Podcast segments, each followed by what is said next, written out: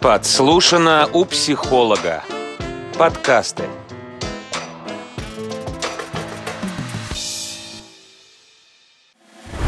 Семья под колпаком. Подкаст о том, как жить в семье и не сойти с ума. Всем привет, меня зовут Екатерина Коптелова, я практикующий эмоционально-образный психотерапевт, психолог. Семья под колпаком. Подкаст о том, как жить в семье и не сойти с ума.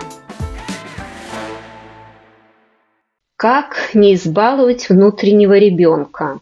Пару слов скажу, что такое внутренний ребенок. Внутренний ребенок – это понятие, используемое в психологии, а, которое обозначает ту часть личности человека, а, в которой сосредоточены все его чувства, его ресурсы, по сути, вся его жизненная сила, а, вся его жизнь, да, все творчество, вся интуиция.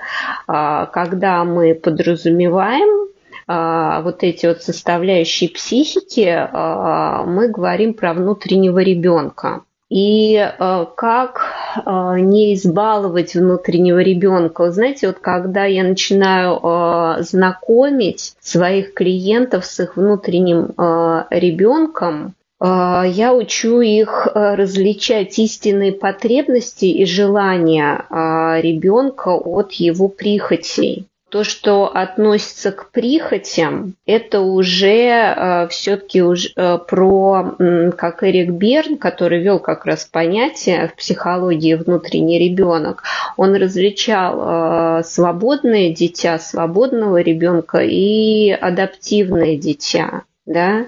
Сейчас можно услышать свободный ребенок и травмированный ребенок. А, ну, в общем, вот то, что относится к прихотям, к капризам, да, это уже можно отнести к адаптивному ребенку, то есть или к травмированному ребенку. А, это когда, а, это происходит когда? в детском возрасте формирование вот этой вот э, адаптивной части личности, да, то есть э, личности, которой приходилось выживать в определенных условиях неблагоприятных, да, именно для этого конкретного а, ребенка. Ну, ему пришлось как-то адаптироваться, и он стал использовать, ну, например, там капризы, истерики, да, а, какие-то там а, манипуляции детские, да. Поэтому важно различать Важно чувствовать, честно прислушиваясь к самому себе. А что это? Это истинная потребность или это, опять же, какая-то манипуляция? И по мере того, как мы работаем с внутренним ребенком, еще есть э, две замечательные части психики человека. Это родитель, любящий родитель и э, здравомысленный взрослый.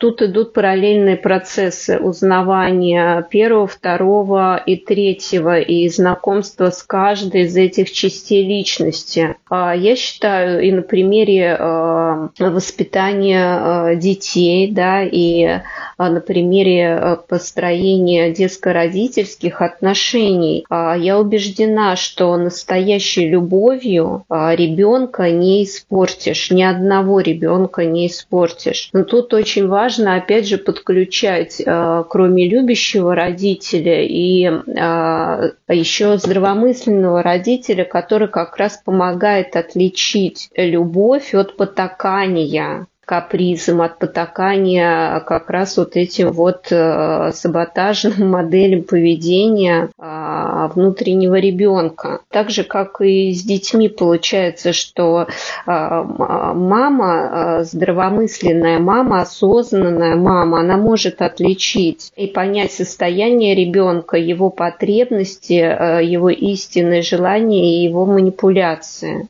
принципе, если любящий э, э, родитель осознанный, то он всегда может отличить э, одно от другого и дать внутреннему ребенку то, что нужно. Но и на самом деле, когда у ребенка уже со временем появляется доверие к своему родителю, и он чувствует, что родитель отвечает на его потребности, ему уже тогда манипулировать не нужно. Он же манипулирует не от хорошей жизни, да? Поэтому это такой вот э, взаимный, взаимный процесс между любящим родителем, внутренним родителем и здравомысленным взрослым. Семья под колпаком. Подкаст о том, как жить в семье и не сойти с ума. Желаю вам обрести своего внутреннего ребенка, а, взрастить любящего родителя, с которым внутреннему ребенку будет а, безопасно и комфортно, которому он будет доверять, ну и повышать осознанность своего здравомысленного взрослого. С вами была Екатерина Коптелова. Всего вам доброго. Пока. Вы слушали подкаст «Семья под колпаком». Каждый выпуск – это новый вопрос и реальный опыт психолога. Если вам понравилась тема, пишите нам в Инстаграм, и мы обсудим ее в большом интервью.